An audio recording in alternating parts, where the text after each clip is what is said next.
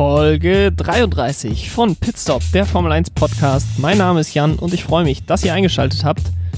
Es war eine sehr hektische Woche in der Formel 1 und es ist viel passiert. Das möchte ich alles mit euch heute aufarbeiten. Ich möchte allerdings damit starten, dass wir auf die kommende Strecke bzw. auf das kommende Rennen schauen. Es ist ja schon Freitag. Das freie Training beginnt in wenigen Stunden auf der Outer Layout Strecke in Bahrain. Das ist eine andere Strecke als die, die wir am vergangenen Wochenende befahren haben, auch wenn wir weiterhin in Bahrain sind. Es ist die kürzeste Strecke der Saison, 3,543 Kilometer. Sie ist damit zwar 200 Meter länger als die Strecke in Monaco, aber wir haben Monaco dieses Jahr ja nicht befahren. Es sind 87 Runden, das sind die meisten Runden seit 1973.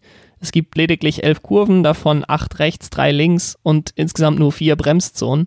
Ähm, es gibt zwei DRS-Zonen, identisch zum Standard-Layout auf der Stadtzielgeraden und dann nach Kurve 3 hoch zu Kurve 4. Die zwischen Kurve 10 und 11, die gibt es jetzt nicht mehr, die Geraden. Ähm, und es wurde auch keine weitere DRS-Zone, eine dritte DRS-Zone hinzugefügt. Es ist zeitlich gesehen die kürzeste Runde aller Zeiten, die erwartet wird. Der bisherige Rekord von Niki Lauda liegt bei 58,79 Sekunden in Dijon in 1974 im Qualifying. Dieses Wochenende wird im Qualifying eine Rundenzeit von 54 Sekunden ungefähr erwartet. Von daher wird da auf jeden Fall ein neuer Rekord aufgestellt werden. Es wird sehr hektisch und sehr unübersichtlich werden mit der kurzen Streckenlänge und gleichzeitig sehr hoher Geschwindigkeit. Es wird sicherlich viele Überholmanöver geben. Aus Fansicht könnte es das interessanteste Rennen der Saison werden, auch wenn man da diese Saison sehr vorsichtig sein muss nach dem unglaublichen Rennen in Monza. Die Fahrer sind definitiv weniger begeistert. Einige erwarten, dass es komplettes Chaos, insbesondere im Qualifying gibt teilweise auch die Überholmöglichkeiten auf der Strecke gar nicht so gut sehen, weil es dann diesen DRS-Zug geben kann, wenn mehrere Autos hintereinander fahren, die alle DRS haben. Wenn wir nicht allzu viele Safety-Car-Phasen haben sollten, gehe ich mal davon aus, dass einige Autos auch mehrfach überrundet werden. Es könnte für so ein Team wie Ferrari ein ganz bitteres Wochenende werden, denn man hat ja wirklich nicht den stärksten Motor ähm, und ich denke mal Motoren Power wird auf dieser Strecke ziemlich entscheidend sein. Ähm, Mercedes ist sicherlich der Favorit, auch wenn Lewis Hamilton nicht dabei ist. Da werde ich gleich auch nochmal genauer drauf eingehen, was das bedeutet. Und es gab einfach so viele Neuigkeiten in dieser Woche. Deswegen möchte ich gar nicht zu sehr über das Rennen reden. Darüber werde ich am Sonntagabend bzw. Montagmorgen, es ist ja ein Nachtrennen, 18.10 Uhr deutscher Zeit geht das Rennen erst los. Ähm, da möchte ich über das Rennen reden, wenn es dann passiert ist und gar nicht zu sehr vorher, denn es ist so viel Neues passiert, ähm, worüber wir reden müssen. Und da möchte ich auch sofort mit starten. Wir wollen starten mit dem Haas-Team und da gilt es zunächst mal einen Blick zurückzuwerfen auf das vergangene Wochenende. Da stand Haas ja groß im Fokus. Romain Grosjean nach seinem Horror-Crash war er im Krankenhaus, wurde am Dienstag dann entlassen. Er hat noch Bandagen an den Händen wegen der Verbrennung und eine Schiene am Fuß. Aber ansonsten sieht er wieder voll topfit aus, ähm, ist auch gut drauf, so wie er aussieht. Äh, er ist ja immer sehr positiv gewesen äh, im Feld, sehr beliebt im Feld und ja, diese positive Ausstrahlung, die er nun mal hat, die bringt er jetzt auch mit nach seinem Crash. Ähm, er ist da ja sehr glücklich weggekommen und ist, glaube ich, auch sehr froh darüber, wie das Ganze verlaufen ist. Dass er am kommenden Sonntag nicht fahren wird, das ist sicherlich kein Geheimnis. Für ihn wird Pietro Fittipaldi, der ja der Ersatzfahrer bei Haas ist, ins Cockpit steigen. Er hat dieses Jahr an keiner nennenswerten Meisterschaft teilgenommen, deswegen ist es äh, ja sehr interessant, wie gut er tatsächlich sein kann im Haas in der Formel 1. Äh, der Haas ist ja auch kein besonders gutes Auto. Da wird es sicherlich darum gehen, nicht abgeschlagen letzter zu sein, sondern halbwegs im Feld mitfahren zu können. Ein Nachtrag noch zum Rennen vom Sonntag. Nach dem Rennen sagte Max Verstappen, dass er Fahrer, die nicht hätten fahren wollen am Sonntag nach dem Crash, nie wieder ins Auto lassen würde, wenn er der Teamboss wäre. Das hat einige Leute ziemlich irritiert. Es ist eine ziemlich, ja, wenig empathisch äh, Aussage von Max Verstappen. Das ist mir jetzt immer mal wieder aufgefallen bei Max Verstappen, dass er mit solchen Aussagen, solche, ja, Weicheier haben hier nichts zu suchen, das ist ein Männersport und wir sind die krassesten Typen Aussagen. Ähm, ja, ich habe da ja gar nichts für über und äh, das macht Max Verstappen für mich auch immer wieder unsympathisch. Er ist einer der besten Fahrer, er ist nicht mehr der Jüngste. Er ist natürlich noch im Kontext äh, Formel 1 sehr jung, aber er ist jetzt 23, er ist jetzt seit für über fünf Jahren in der Formel 1 dabei und da kann man jetzt nicht sagen, ja, das ist ein junger Fahrer, solche Aussagen äh, machen junge Fahrer nun mal. Das finde ich, sollte man bei ihm nicht mehr gelten lassen, weil er selber auch an so einem hohen Standard gemessen werden will. Und Toto Wolf hat diesen Aussagen auch komplett widersprochen. Er hat auch gesagt, dass bei ihnen überlegt wurde, ob gefahren wird. Ich denke, dass es offensichtlich war, dass Romain Grosjean nicht super schlimm verletzt ist. Ähm, der Restart war aus meiner Sicht daher auch verständlich. Es sind ja auch alle Fahrer gefahren, aber es war wirklich einer der erschreckendsten Unfälle, die wir ja seit über 20 Jahren hatten, würde ich beinahe sagen, in der Formel 1. Und da dann zu sagen, ja, wer sich jetzt trotzdem nicht mehr ins Cockpit setzen will, den würde ich nie wieder ins Auto lassen. Äh, da solche Aussagen treffen bei mir auf vollkommenes Unverständnis in der äh, gesamten Formel 1 Community hat man auch da viel äh, gehört. Max Verstappen ist auch etwas zurückgerudert, beziehungsweise er hat gesagt, dass er falsch verstanden wurde, dass er es ja gar nicht so meinte, ähm, was natürlich Bullshit ist, aber bei Max Verstappen ist das das nächste, was man zu einer Entschuldigung bekommt. Äh, er ist da ziemlich stur und da kann man jetzt, äh, glaube ich, nichts anderes mehr zu sagen. Bei Haas waren das nicht die einzigen Neuigkeiten, denn sie haben beide ihre Fahrer verkündet äh, für das Jahr 2021. Nikita Mazepin wurde am Dienstag bekannt gegeben und am Mittwoch dann Mick Schumacher, beide auf einem mehrjährigen Vertrag. Genauere Infos sind da nicht bekannt, aber ich würde jetzt einfach mal davon ausgehen, dass es zwei Jahre als Minimum bei beiden sind. Ähm, und ich glaube, wenn man den Fahrermarkt in den letzten Monaten beobachtet hat, dann war es keine große Überraschung. Haas hat ja auch gesagt, sie wollen Fahrer, die sie für 2021 verpflichten, auch für 2022 mal mindestens haben, dass man da was Neues aufbauen kann. Sie waren ja auch sehr loyal zu Kevin Magnussen und Romain Grosjean, auch nach dem letzten Jahr, wo ja viele erwartet hatten, okay, Vielleicht sollten wir mindestens einen davon mal austauschen. Hat Haas bzw. hat Günther Steiner auch gesagt, nein, ich bleibe loyal zu meinen Fahrern. Und diese Kontinuität ist sicherlich nicht schlecht und die will er in Zukunft auch wieder aufbauen mit jetzt zwei neuen Fahrern. Ähm, die Reaktionen waren, wenn es ja auch erwartet war, aber natürlich hat das Reaktionen hervorgerufen, die waren sehr gemischt was sicherlich mit der Art der Fahrer zusammenhängt. Da haben wir auf der einen Seite natürlich Nikita Mazepin, ein Sohn eines russischen Multimilliardärs, der ist in der Vergangenheit auch oft durch fragwürdige Aktionen aufgefallen, hat äh, mal mit der Hand hingelangt bei Callum Eilot, als sie beide in der Formel 3 gefahren sind. Er ist jetzt 21, beziehungsweise wird kurz vor Saisonbeginn 2021 dann 22 Jahre alt. Er ist derzeit Dritter in der Formel 2 Weltmeisterschaft. Rechnerisch ist er noch in Schlagdistanz zu Schumacher, aber es ist auch noch möglich, dass er aus der Top 7 rausfällt, was dann dazu führen würde, dass er gar keine Superlizenz erhalten würde. Ähm, man muss sich, glaube ich, nichts vormachen, dass er ohne die Sponsorengelder seines Vaters sicherlich kein Anwärter, beziehungsweise nicht der erste Anwärter auf ein Formel 1 Cockpit wäre. Es gehört leider zum Sport dazu. Ich denke, Callum Eilert, Robert Schwarzmann wären sicherlich talentiertere Fahrer gewesen. Nico Hülkenberg steht auch noch ohne Cockpit da das gehört leider zum Sport dazu. Äh, Sergio Perez natürlich nicht zu vergessen. Aber man muss auch sagen, dass er trotzdem gute Leistungen in dieser Saison gezeigt hat. Es war eine deutliche Steigerung zum letzten Jahr.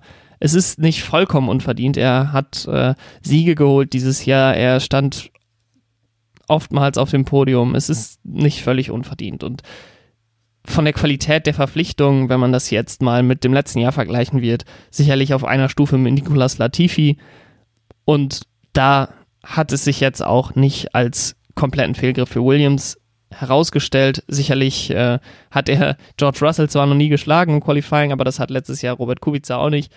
Aber man muss das einfach mal so sehen. Es sind die falschen Mittel, wie er in die Formel 1 gekommen ist, zumindest aus Fansicht. Äh, aber man muss ihm jetzt die Chance geben, gute Leistung zu bringen.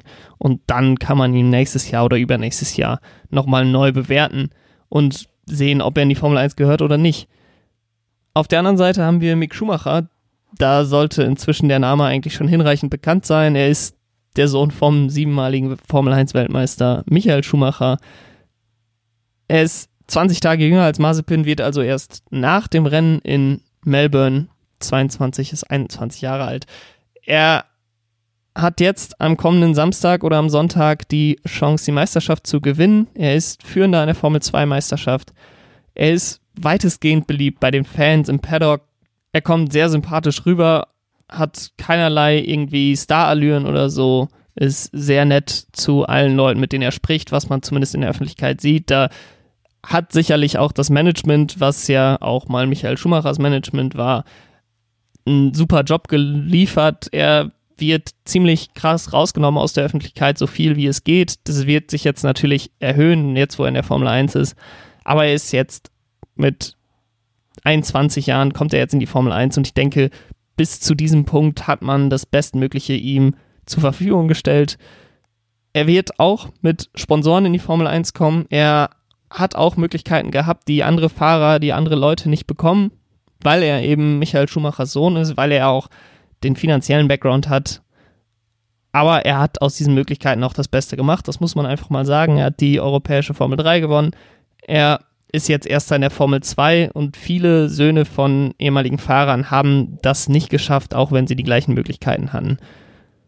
Die Aufgabe wird es jetzt sein, für ihn, für sein Team, die Erwartungen ziemlich realistisch zu halten und nicht in die Höhe stellen zu lassen. In Deutschland wird er ja schon als der nächste Michael Schumacher gehandelt. Ähm, er hat in den vergangenen Jahren immer ein Jahr Eingewöhnungszeit in den neuen Serien gebraucht, also sowohl in der Formel 3 als auch in der Formel 2 war das erste Jahr immer ziemlich durchwachsen und dann hat er in der zweiten Saison alles abgeräumt.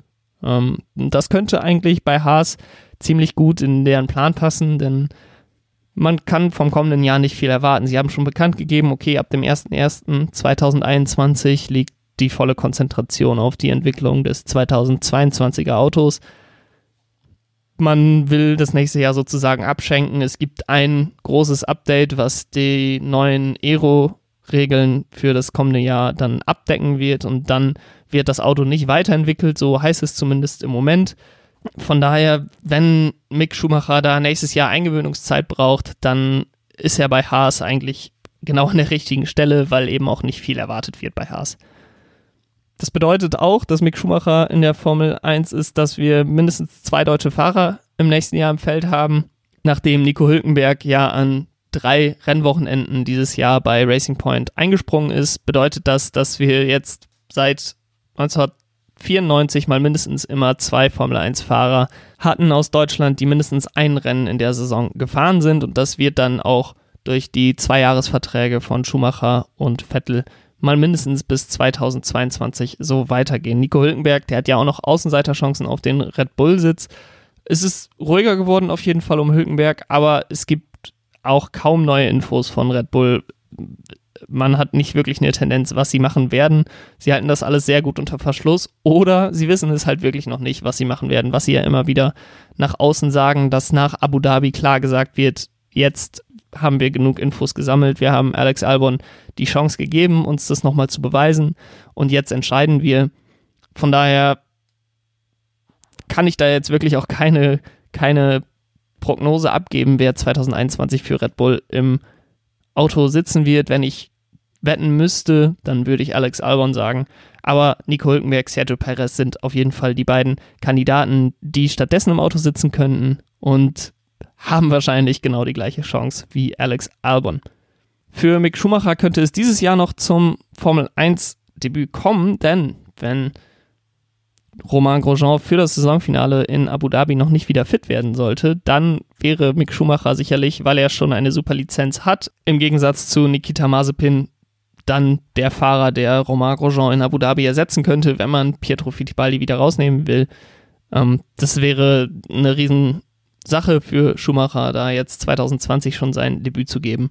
Und hätte er sich sicherlich auch verdient, insbesondere dann, wenn er an diesem Wochenende die Formel 2 Meisterschaft gewinnt.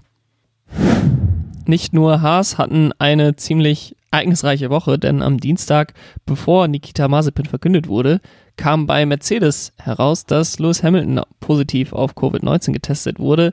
Er ist damit der dritte Fahrer nach Sergio Perez und Lance Stroll. Er hat sich offenbar schon vor dem Wochenende angesteckt und wurde dann am Montag positiv getestet. Er wurde aber am Freitag, Samstag, Sonntag immer nochmal wieder getestet.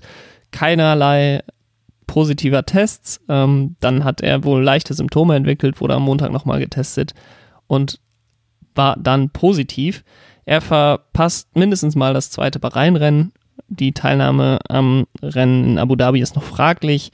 Da kommt es ein bisschen drauf an, okay, wann war wirklich die Ansteckung, wann kann er wieder aus der Quarantäne raus, ähm, darf er dann in Abu Dhabi fahren oder nicht. Das wird noch geklärt. Es ist ein bisschen äh, Ironie auch dabei, denn vor der Saison wurde er gefragt, was ihn vor seiner Weltmeisterschaft abhalten könnte. Ähm, und er antwortete, dass eigentlich nur eine Corona-Infektion ihn aufhalten könnte. Und jetzt kam es soweit, aber er ist schon Weltmeister. Ähm, von daher konnte ihn eigentlich nicht mal das Virus stoppen. Es stoppt natürlich einige Serien und auch die Chance auf einige Rekorde, die er noch ein- bzw. aufstellen konnte. Ich habe ja in der letzten Woche darüber gesprochen. Die Allzeitrekorde müssen jetzt mal bis nächstes Jahr warten und äh, vielleicht hat er dann nächstes Jahr auch die Chance, einige Saisonrekorde, wie beispielsweise die meisten Siege in einer Saison aufzustellen, weil mit 23 Rennen ähm, sind da sicherlich bessere Chancen als mit 17 Rennen und er hätte es ja beinahe auch bei 17 Rennen geschafft. Von daher mache ich mir da jetzt keine allzu großen Sorgen drum. Die Hamilton-Bingos können jetzt natürlich alle weggeschmissen werden. Ähm, ich hatte ja mehrfach drüber gesprochen. Aber so ist es nun mal, wenn man die Weltmeisterschaft ausrichtet während einer globalen Pandemie. Das führt natürlich auch dazu, dass Mercedes Ersatz für ihn braucht fürs kommende Wochenende. Einige forderten dann direkt Nico Hülkenberg, der ja bereits für Racing Point zweimal eingesprungen ist. Die logischste Option wäre aus meiner Sicht Stoffel van Dorn gewesen, der ja der Ersatzfahrer von Mercedes ist und ohnehin nach Bahrain gekommen wäre. Mercedes hat sich allerdings ganz anders entschieden und nimmt George Russell ins Cockpit für das Rennen in Bahrain und eventuell dann eben auch für das Rennen in Abu Dhabi. Er fährt ja für Williams diese Saison und die lehnten es ja im Sommer noch ab, ihn für die Saison 2021 freizugeben. Damals waren sie ja noch unter der Führung von Claire Williams. Das neue Management gibt ihn jetzt mal mindestens für ein Rennen frei, vielleicht eben auch für zwei. Das heißt jetzt nicht, dass er für die nächste Saison noch in Frage kommen würde. Er wird nächstes Jahr, würde ich mal stark davon ausgehen, wieder für Williams fahren. Er hat da ja noch einen Vertrag. Aber es gibt ihm natürlich eine Riesenchance bei Mercedes, sich anzubieten. Äh, Van Dorn, der ja, wie gesagt, der Ersatzfahrer ist und eigentlich für solche Fälle verpflichtet wurde, gab in einem Statement sich als guter Teamplayer, aber konnte natürlich auch die Enttäuschung nicht verbergen. Das wäre eine Riesenchance gewesen für ihn, sich nochmal anzubieten in der Formel 1. Wenn man in die Formel E geht, dann ja, rückt man so ein bisschen raus aus dem Fokus der Formel 1. Ähm, und das wäre jetzt nochmal die Chance gewesen für ihn, sich hier anzubieten.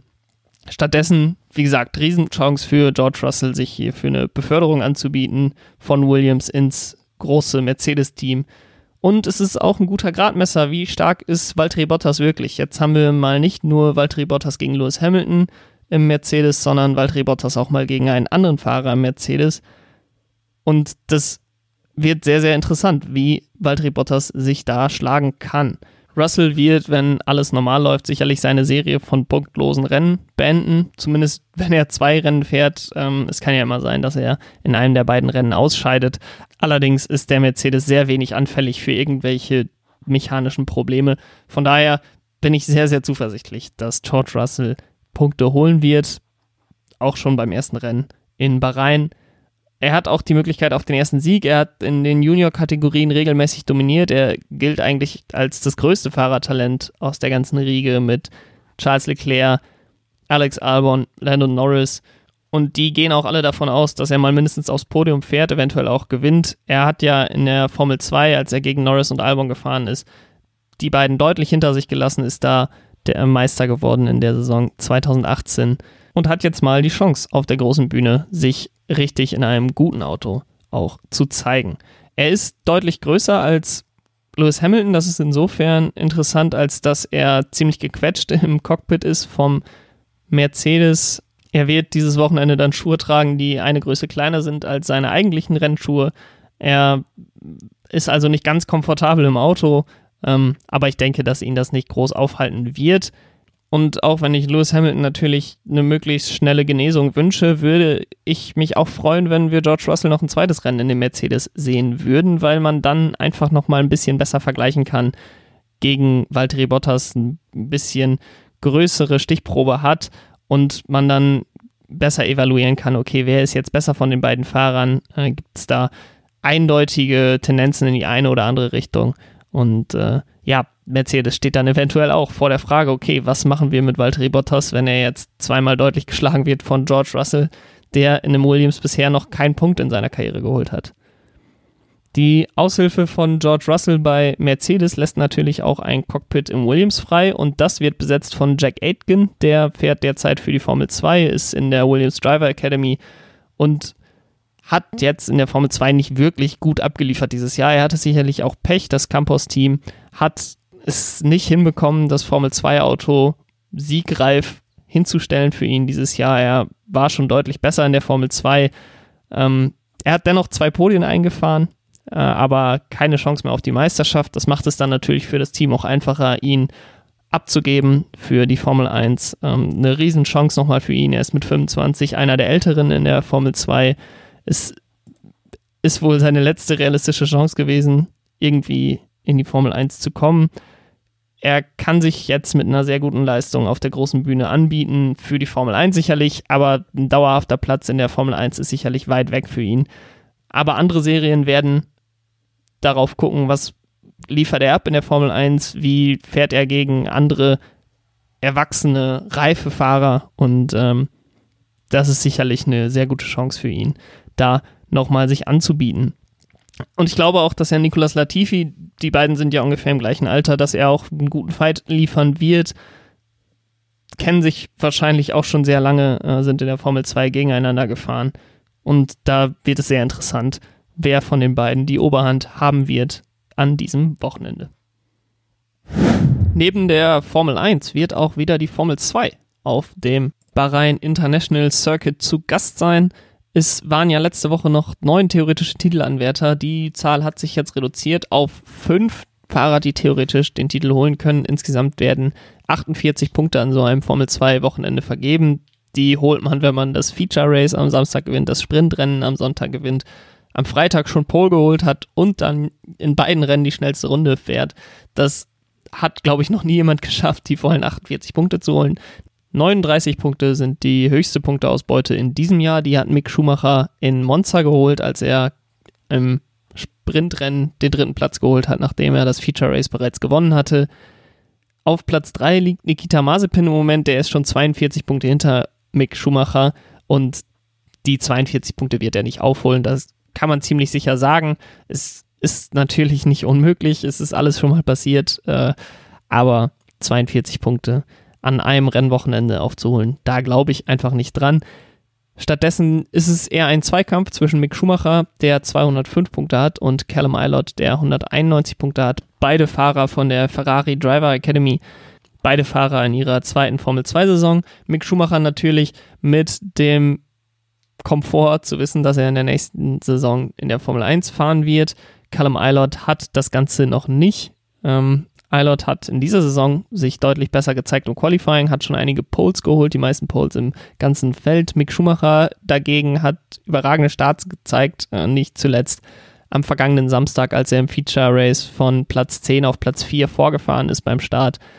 Äh, letzte Woche hat Eilert mit Platz 2 im Feature Race 18 Punkte geholt plus 4 Punkte eben von seiner Pole Position, ist dann im Sprintrennen ausgeschieden. Mick Schumacher hat mit Platz 4 im Feature Race und Platz 7 im Sprintrennen nicht ganz so viele Punkte geholt, hat also etwas eingebüßt von seinem Vorsprung. Ähm, aber nachdem Eilert im Sprintrennen ausgeschieden ist, hat er es auch sehr vorsichtig äh, angegangen, hat die zwei Punkte, die er sicher hatte, mitgenommen und die zwei Punkte können am Ende des Tages die Meisterschaft entscheiden, ist da also sehr taktisch vorgegangen. Sollte Eilert jetzt am kommenden Wochenende wieder Pole holen, sind es dann nur noch zehn Punkte Unterschied zwischen den beiden und die können natürlich in zwei Rennen relativ einfach aufgeholt werden. Wenn Eilert zum Beispiel das Feature Race gewinnt, dann sind es nur noch mal maximal drei Punkte Vorsprung für Mick Schumacher oder fünf, wenn er die schnellste Runde zumindest holen würde. Und das ist dann ein Vorsprung, der vor dem letzten Rennen, vor dem Sprintrennen nicht mehr ganz so komfortabel ist. Mick Schumacher war dieses Jahr auf Highspeed-Strecken immer ziemlich gut unterwegs, hat ja in Monza, wie gesagt, Platz 1 und Platz 3 geholt. Er darf aber nicht zu vorsichtig sein. Er war in den letzten Rennen wirklich sehr vorsichtig, will da seine Führung verteidigen, hat dadurch auch ein bisschen von seiner Führung eingebüßt jetzt am vergangenen Wochenende.